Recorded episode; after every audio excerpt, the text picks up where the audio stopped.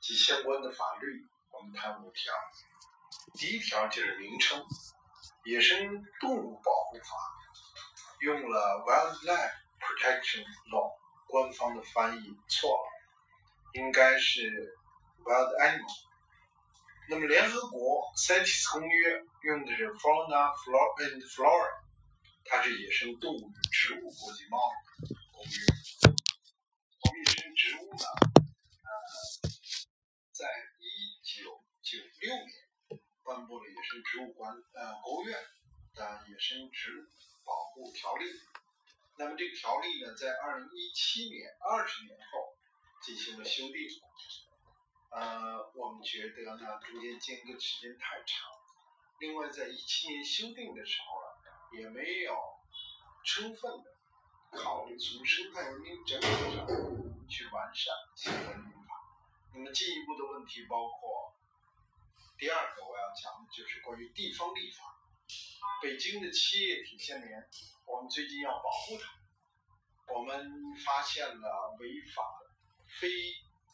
非常不正确的盗采情况，它是北京一级保护植物野生植物，但是呢，最后有关部门说无法可依、无法立案、无法处理，这是非常可悲的事情。地方搞生态文明建设，首先要搞生态文明立法，像地方的野生植物保护立法，现在北京是没有。绝大多数地区也没有，希望地方有关部门履职，把这项工作补充做起来。那么第三个我要讲的就是野生动物保护名录的问题。我们一九九九年八月，国家林业局牵头和农业部呢发布了生效野生动物保护名录。野生动物保护名录和野生植物保护名录都应该。随时更新，不能二十年、三十年都不更新，因为自然界中的濒危物种每年都在大规模的灭绝，而新的物种在迅速的变成濒危。我们应该随时每每年至少，然后几个月都应该有更新的名录。相关的科学部门在做着积极的工作，怎么能够结合起来？使得科学部门的成果迅速的成为相关的指引。其实国际上是有范例的，世界自然保护联盟的红色名录就是随时更新的。这是一个国际规模，它涉及的领域、涉及的人、涉及的经费少，人多领域大，但是他们仍然做的比我们做的好。希望我们野生植物保护名录。和野生动物保护都能够做及时更新，从机制上、体制上改变这个状态。现在的状态完全严重的不符合生态文明的要求。第四个我特别想讲的就是，我们现在特别重视绿化工作，这个不应该违反生态要求。上海南汇东滩很多同志已经发表了很重要的、很好的意见。我们一直在呼吁要停止下来，但是现在还没停下来。在这个地方规划了一万亩的种树指标，有关部门给我们解释说，上海的植树任务如果不在这里植树，就完成不了。种树的指标应该让位给生态文明的根本需求。这里边是有大量的植物的。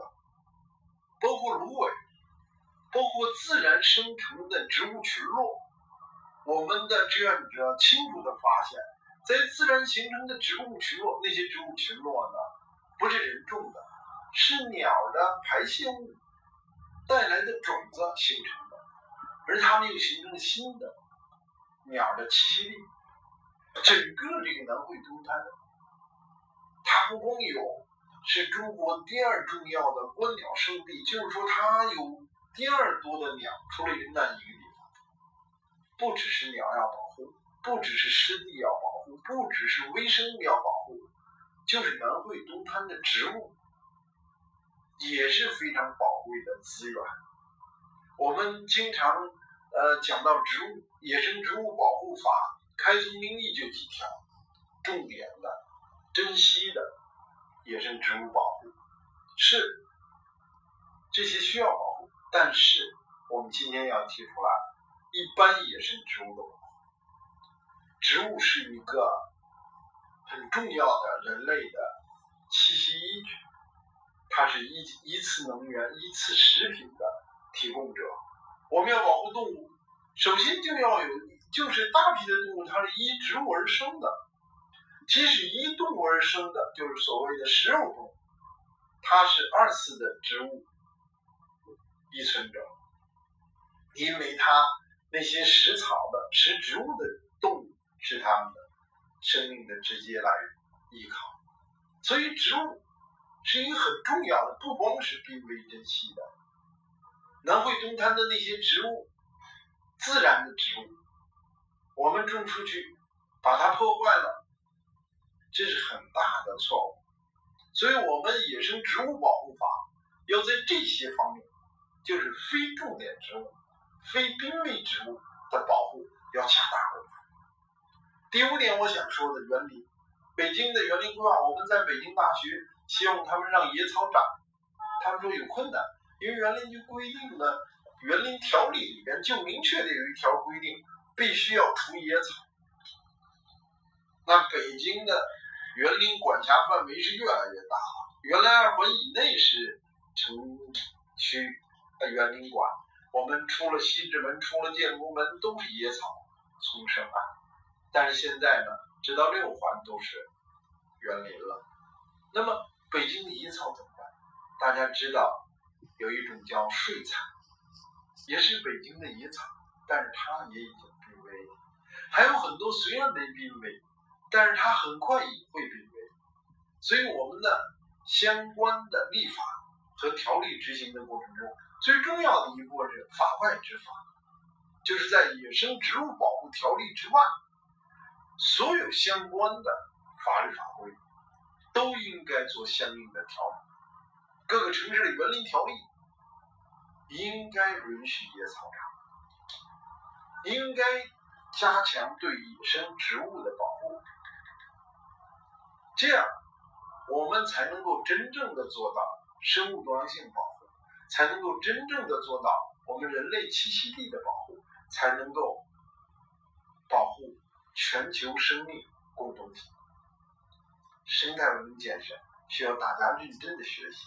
需要各行各业立足于本行业工业文明带来的这种划分，但是同时我们要充分的认识到生态文明对我们的要求，要求是整体的、生态的、系统的去考量生物多样性的保护。我们野生植物的立法，开宗明义的就应该以生态文明思想为指导。以生物多样性保护为目标，订立具体的野生植物的保护条例或者保护法。